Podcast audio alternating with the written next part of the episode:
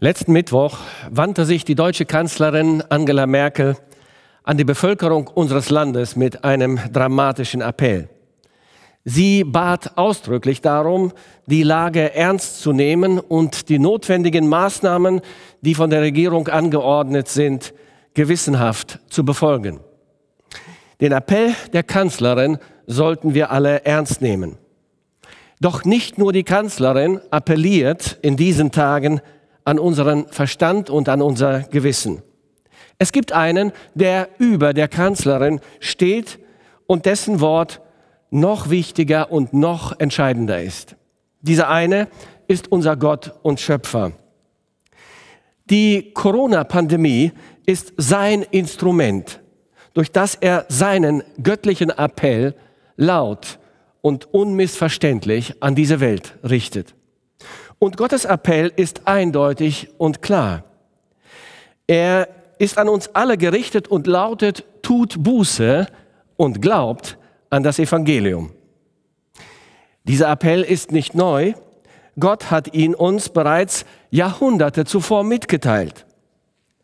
Doch wenn alles gut und glatt läuft, sind wir Menschen oft nicht bereit, Gottes Reden zu hören und ernst zu nehmen.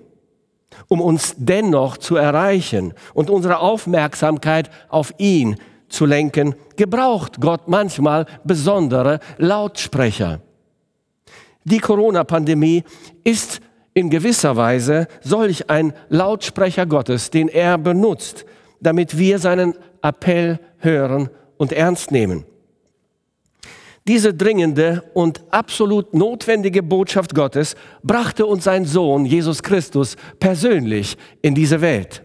Er war und er ist der menschgewordene Gott und sein Wort ist Gottes Wort. Deshalb ist seine Predigt für uns von entscheidender Bedeutung, von höchster Bedeutung. Der Evangelist Markus fasst den Hauptinhalt der Predigt des Herrn Jesus so zusammen. Er sagt, Jesus kam nach Galiläa und predigte, die Zeit ist erfüllt, das Reich Gottes ist nahe gekommen, tut Buße und glaubt an das Evangelium. Das, liebe Freunde, ist das Wichtigste, was Gott uns zu sagen hat. Denn dafür ist er selbst vom Himmel herabgekommen. Es war diese Botschaft, die ihm auf dem Herzen lag für uns. Tut Buße und glaubt an das Evangelium. Wenn diese Botschaft von solch entscheidender Bedeutung ist, dann müssen wir sicherstellen, dass wir sie richtig verstehen. Als erstes sollten wir uns die Frage stellen, was ist eigentlich Buße? Aber weil es so viele falsche Vorstellungen von Buße gibt, sollten wir zunächst einmal klar machen, was Buße nicht ist.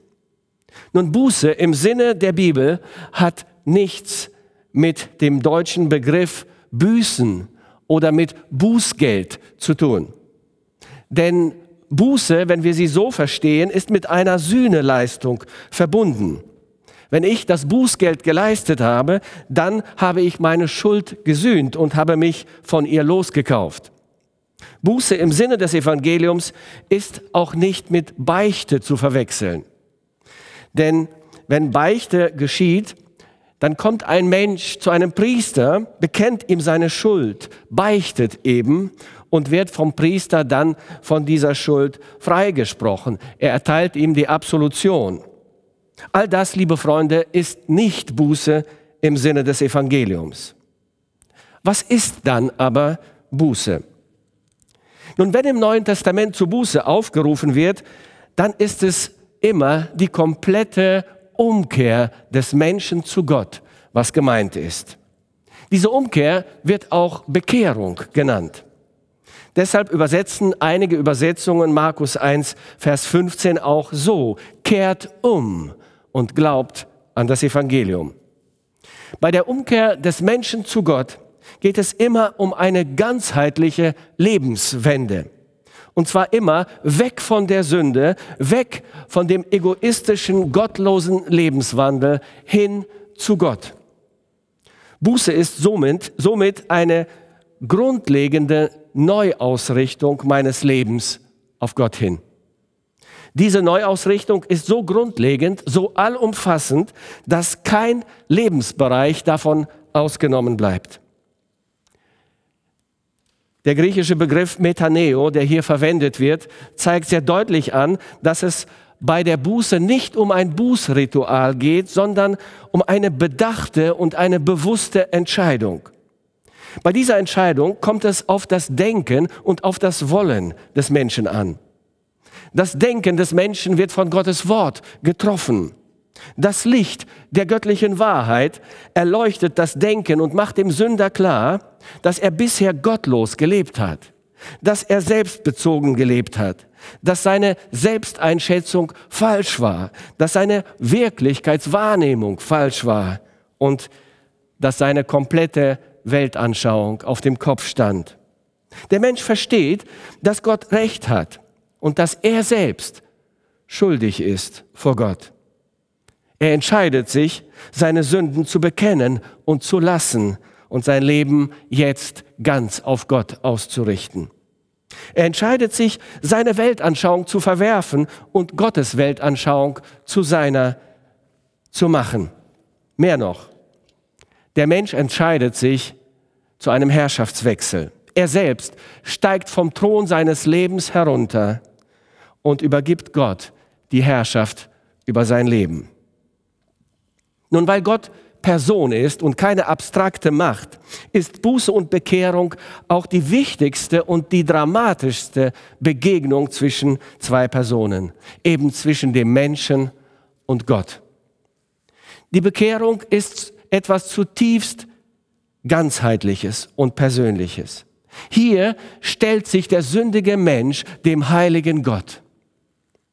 Diese Begegnung kann sich auch nicht so vollziehen, wie wenn sich zwei Menschen kennenlernen. Hallo Gott, ich bin Jupp Meier, schön Sie kennenzulernen. Nein, so kann man Gott nicht kennenlernen. Es gibt viele Menschen, die möchten Gott so kennenlernen, wenn es ihnen geben sollte. Auf gleicher Augenhöhe, neutral und formell. Nein, Gott kann nur ein Mensch kennenlernen, der Buße tut. Buße hat immer mit Beugen zu tun.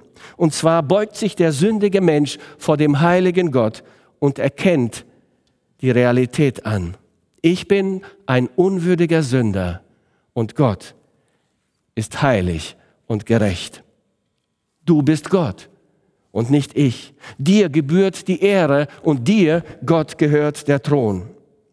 Buße vollzieht sich deshalb in der Regel auch in einem demütigen Gebet der Reue und des Sündenbekennens.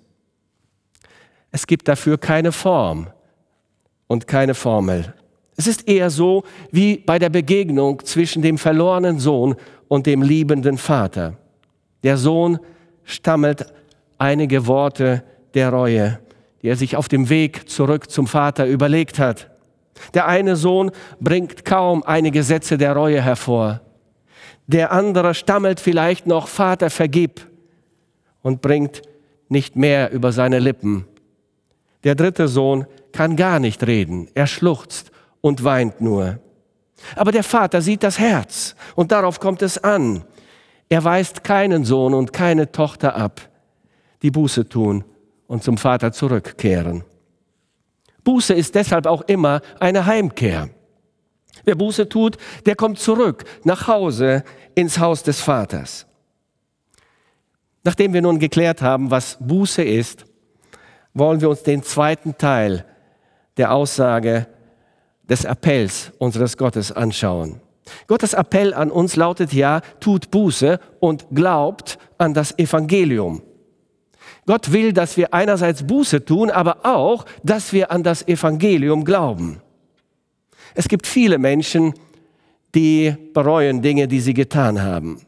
Manchmal verzweifeln Menschen, wenn sie ihre Fehler sehen, die sie nicht wieder gut machen können. Aber Selbsterkenntnis und Treue allein können in die Verzweiflung führen, wenn kein Ausweg in Sicht ist. Gott will nicht, dass wir verzweifeln. Er befiehlt uns keine Reue ohne Trost und ohne eine Lösung des Sündenproblems. Deshalb hat sein Appell an uns auch einen zweiten Teil, in dem Gott uns zuruft, glaubt an das Evangelium. Das Wort Evangelium kommt vom Griechischen und bedeutet übersetzt gute Nachricht. Gottes Appell an uns ist eine gute Nachricht, liebe Freunde. Es ist die beste Nachricht der Welt, die uns auch in den Tagen der Corona-Pandemie gilt. Der Apostel Paulus sagt über das Evangelium Folgendes. Er sagt, ich schäme mich des Evangeliums nicht, denn es ist Gottes Kraft zur Errettung für jeden, der glaubt. Das Evangelium ist Gottes rettende Kraft. Es gibt Kräfte, die verletzen, die töten und zerstören. Das Evangelium jedoch ist eine ungeheure rettende Kraft. Es rettet verlorene, zum Tod verurteilte Sünder vom ewigen Tod und von der Hölle. Deshalb ist das Evangelium eine gute Nachricht, eine frohe Botschaft. Brauchen wir denn überhaupt Rettung? Ja, wir brauchen Rettung, weil wir Sünder sind. Die Sünde zerstört unser Leben. Wir können die Sünde leugnen, wir können sie verdrängen, wir können sie schön reden, sie wird uns trotzdem töten und in die Hölle bringen.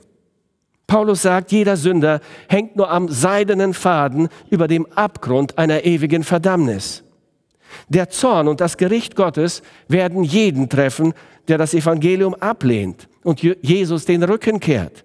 Paulus sagt, denn der Zorn Gottes wird vom Himmel her offenbart über alles gottlose Wesen und alle Ungerechtigkeit der Menschen, die die Wahrheit durch Ungerechtigkeit niederhalten. Das Evangelium ist eine gute Nachricht. Und diese Nachricht lässt sich in einem kurzen Satz zusammenfassen. Jesus Christus ist in die Welt gekommen, um Sünder zu retten. Ein Mensch, der sich nicht als Sünder sieht, der kann auch nicht gerettet werden.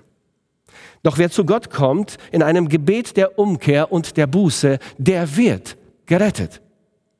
Die Kraft des Evangeliums macht aus verlorenen Sündern gerettete Sünder, aus Feinden Gottes Freunde Gottes, aus toten Menschen lebendige Menschen, aus vergänglichen Menschen ewige Menschen, aus Kandidaten der Hölle Bürger des Himmels aus verlorenen, einsamen, verzweifelten Menschen, Kinder Gottes, die Zukunft und Hoffnung haben. Liebe Freunde, gegen das Coronavirus ist leider noch kein Gegenmittel gefunden worden. Aber Gott sei Dank gibt es ein Gegenmittel gegen das schlimmste und tödlichste Virus, das Sündenvirus. Und dieses Gegenmittel heißt Evangelium. Aus der Sünde und der sicheren Verdammnis kann uns nur eine Kraft retten, die Kraft, die im Evangelium verborgen ist. Paulus sagt, ich schäme mich des Evangeliums nicht, denn es ist Gottes Kraft zur Rettung. Und dann fügt er noch eine Einschränkung hinzu, beziehungsweise eine Bedingung. Das Evangelium ist Gottes Kraft zur Rettung für jeden, der glaubt. Deshalb lautet Gottes Appell an uns mitten in dieser Corona-Pandemie auch, tut Buße und glaubt an das Evangelium. Der Glaube ist die einzige Voraussetzung, um die rettende Kraft des Evangeliums anzuzapfen, um diese Rettung persönlich zu erfahren. Wer Gott nicht glaubt, kann nicht gerettet werden. Wer nicht glaubt, dass man bei einer Bank mit seiner Kontokarte sein Gehalt abheben kann und nicht hingeht und das Geld nicht tatsächlich abhebt, der wird dieses Geld auch nicht bekommen. Das ist logisch. So ist es auch bei Gott. Wer ihm nicht vertraut, der erhält seine Gaben auch nicht. Die Bibel sagt, ohne Glauben ist es unmöglich, Gott zu gefallen. Denn wer zu Gott kommen will, der muss glauben, dass er ist dass es Gott gibt, dass Gott existiert und dass er denen, die ihn suchen, ihren Lohn gibt. Mit anderen Worten, Gott glauben, dass Gott treu ist und sein Wort erfüllt. Wer glaubt, wird gerettet. Wenn ein Mensch zu Gott kommt und seine Sünden bekennt, um Vergebung bittet, Gott sein Herz öffnet und ihm sein Leben anvertraut, der wird Gottes Worte hören mein Sohn, meine Tochter, deine Sünden sind dir vergeben. Die Menge der Sünde ist nicht entscheidend. Dein Alter spielt keine Rolle. Dein Beruf, dein Einkommen, dein sozialer Status spielen keine Rolle. Deine Vergangenheit, das alles ist nicht entscheidend. Jesus sagt, wer zu mir kommt, den werde ich nicht hinausstoßen. Lieber Freund, wenn du dich für gerecht hältst, hast du bei Jesus keine Chance. Wenn du dich für nicht so sündig und nicht so schlimm ansiehst wie die anderen, dann ist Jesus für dich der falsche Retter und Heiland.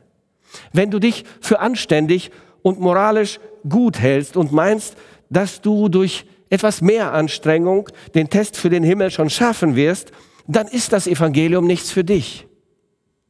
Dann suche dir lieber eine der herkömmlichen Religionen aus, da bist du dann mit deiner Selbstgerechtigkeit besser aufgehoben.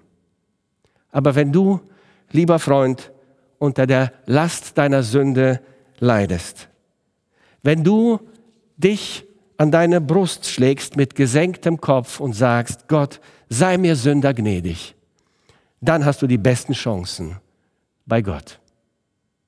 Dann ist das Evangelium die frohe Botschaft für dich, denn Jesus ist in die Welt gekommen, um Sünder zu retten.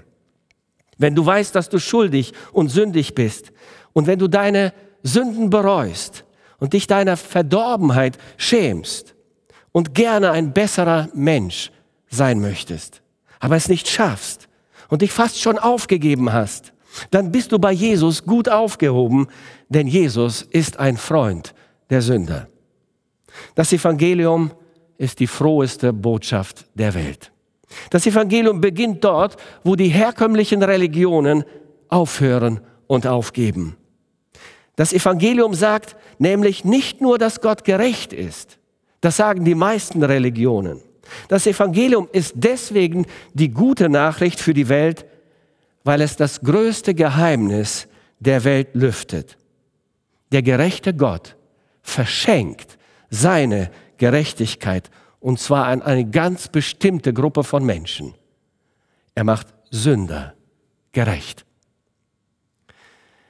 Wenn wir uns nun die Form der Predigt des Herrn anschauen, dann stellen wir fest, es geht dabei um einen Imperativ. Es ist ein Befehl. Ein Befehl ist eine Aufforderung, die eine große Dringlichkeit vermittelt.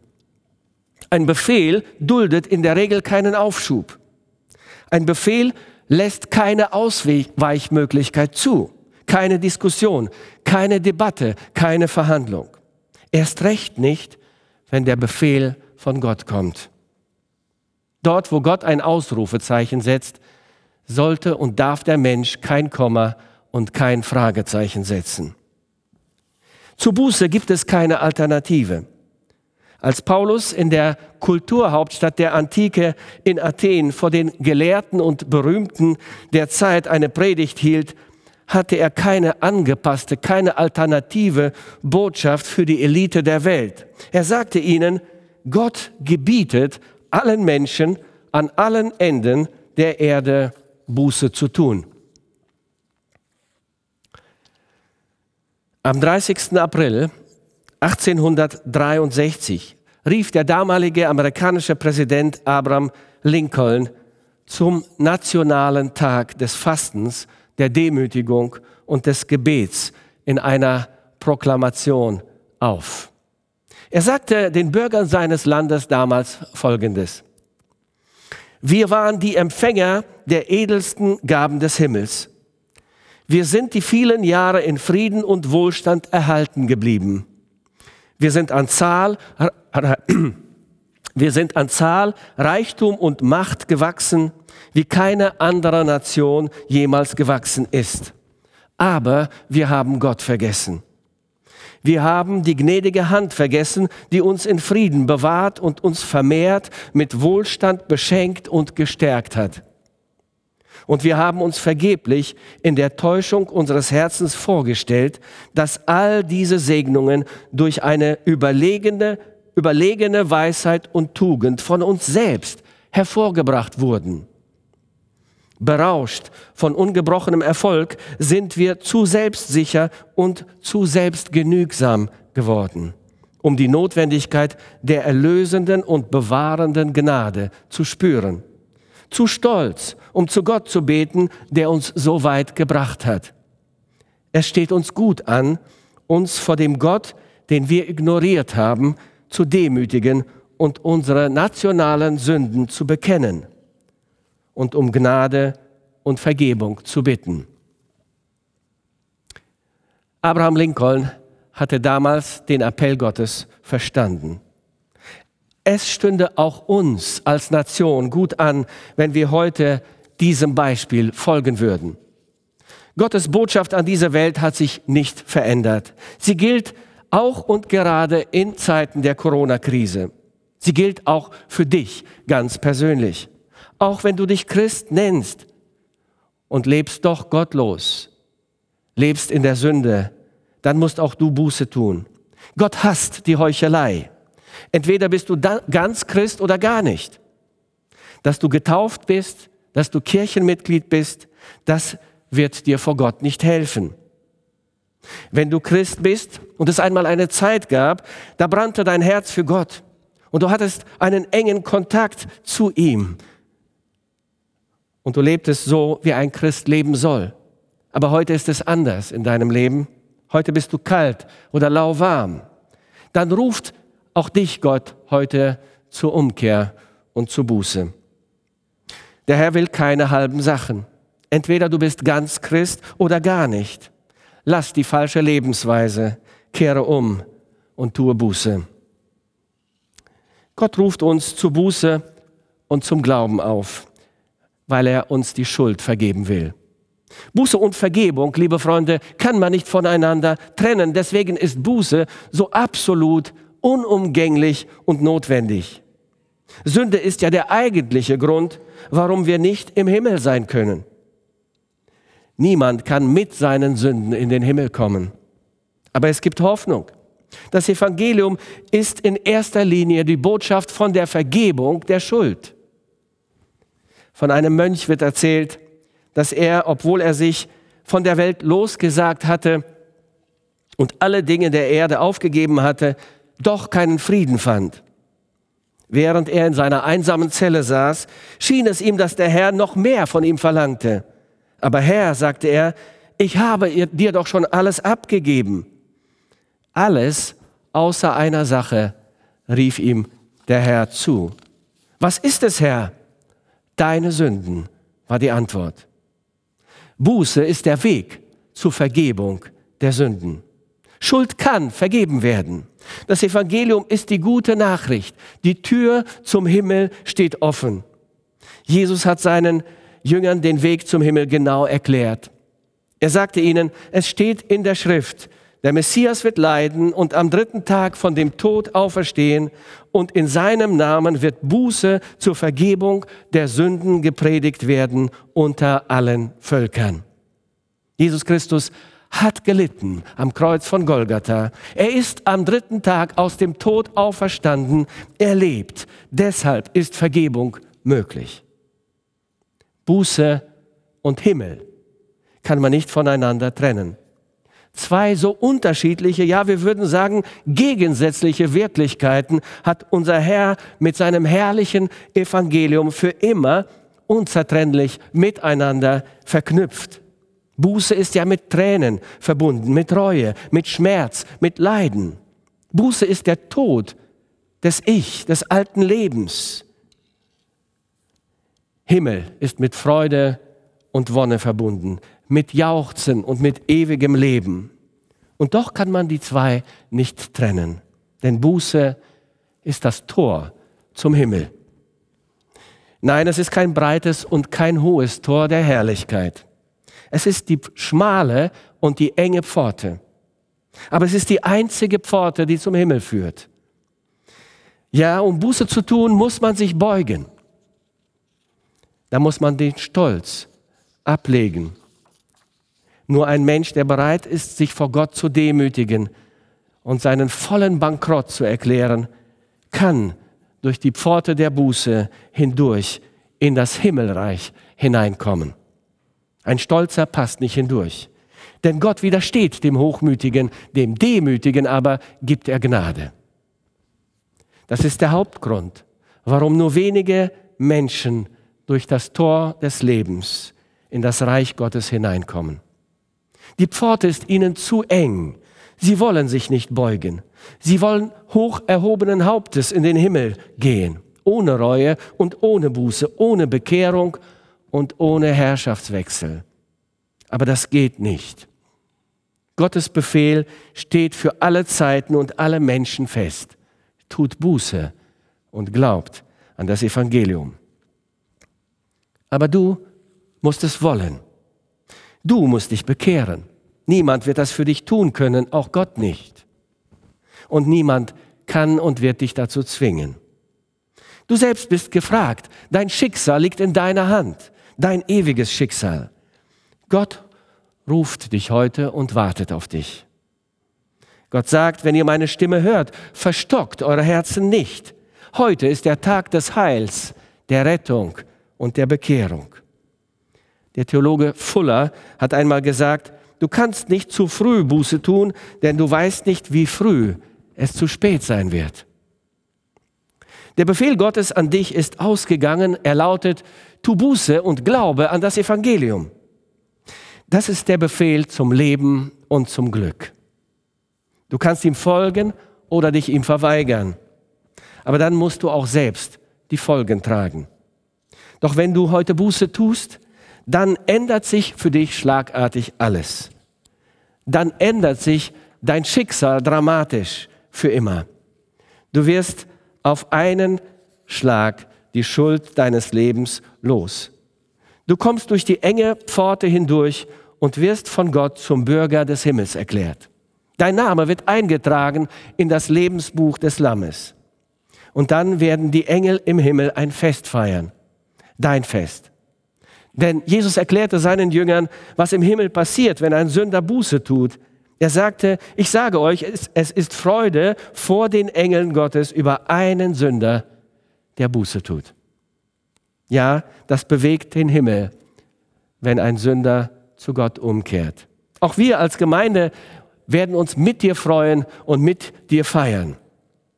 Vielleicht sitzt du jetzt dort an deinem Bildschirm und sagst, ich will gerne Buße tun, aber ich weiß nicht wie. Ich möchte Gott um Vergebung bitten, aber ich habe noch nie gebetet und weiß nicht, wie man das macht. Dann will ich dir helfen. Du musst es in einem schlichten Gebet Gott selbst sagen. Es ist wichtig, dass du ehrlich zu Gott redest. Wenn du nicht weißt, wie du beten sollst, dann will ich dir dabei helfen. Ich werde ein Gebet sprechen, ein schlichtes Bekehrungsgebet. Und wenn du willst, kannst du dieses Gebet laut nachsprechen. Gott sieht dein Herz. Er wird dir vergeben und er wird dich zu seinem Kind machen.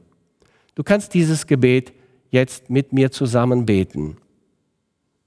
Lieber Vater im Himmel, ich habe deinen Appell gehört. Ich habe verstanden, dass ich ein Sünder bin. Ich habe deine Gebote oft übertreten, deine Autorität missachtet und deine Majestät mit Füßen getreten. Ich habe so gelebt, wie es mir passt und habe nicht nach deinem Willen für mein Leben gefragt. Ich brauche deine Vergebung. Bitte vergib mir meine Sünden. Ich glaube, dass dein Sohn Jesus Christus für mich am Kreuz gestorben ist. Herr Jesus, danke für dein Opfer. Komm in mein Herz und in mein Leben. Übernimm du die Herrschaft über mein Leben von heute an. Ich will dir folgen und dir gehören. Danke, dass du mich angenommen hast. Amen. Wenn du dieses schlichte Gebet gebetet hast, Gott hat es gehört. Gott ändert seine Meinung nicht. Er hält sein Versprechen immer. Du wirst noch viele Fragen haben, Lies in der Bibel jeden Tag. Gott wird dir helfen, sein Wort zu verstehen. Und bete, rede mit Gott, sag ihm alles, was du auf deinem Herzen hast. Wenn du Fragen hast, kannst du dich auch gerne an uns wenden, uns schreiben oder mit uns telefonieren. Und wir werden auch in den nächsten Wochen einen Glaubensgrundkurs beginnen. Zudem kannst du dich anmelden. Äh, der wird vermutlich zunächst einmal online ablaufen. Ich wünsche dir Gottes Segen und seinen Frieden, dass er dein Herz erfüllt in diesen Tagen. Amen.